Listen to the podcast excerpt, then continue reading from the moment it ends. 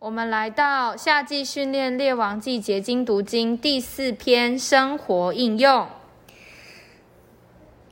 基督是顺服的原则。今天人常问：为什么要我顺服？或者问：我是弟兄，你也是弟兄，为什么我要顺服你？其实人没有资格这样说，只有主有资格说。但主从来没有这样说过。连这一个思想都没有，基督就是代表顺服，且是完全的顺服，如神的权柄是完全的一样。基督就是顺服的原则，接受顺服的，就是接受基督的原则。所以，充满基督的人，也必定是充满了顺服。若有人以为认识权柄，却没有顺服，只有求神怜悯。我们当思念主里面所思念的，以他顺服的原则为原则，达到顺服并彼此顺服。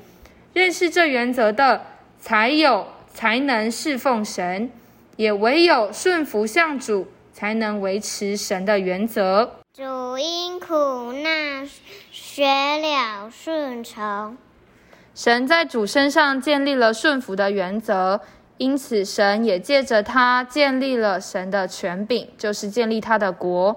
主到地上来，并没有带着顺服来，主是因所受的苦难学了顺从，就对凡顺从他的人成了永远救恩的根源。主从神格的自由里出来做人，就变成一个软弱、多受苦难的人。主所受的每一个苦难，都结成顺从的果子。所有临到主身上的苦难，不能在主身上引引出怨尤和不平。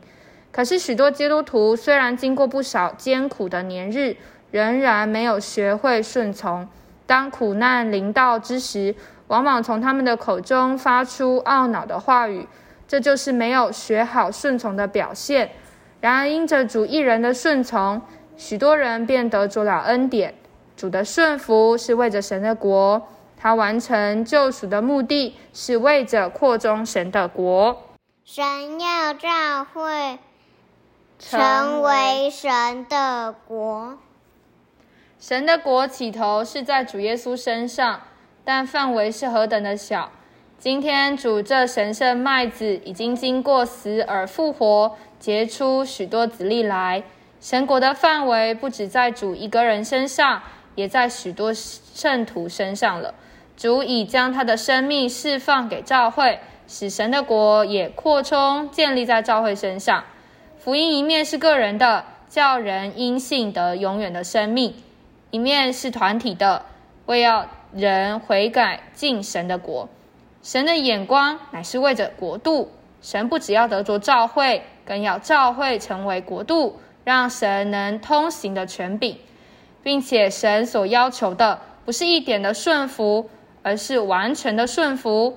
当教会完全顺服神，给神绝对的地位时，神才能从他的造物中建立权柄。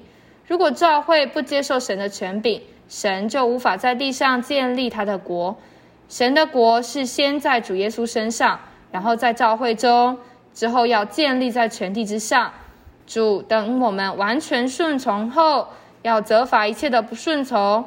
我们顺从了，国度就能扩充到全地。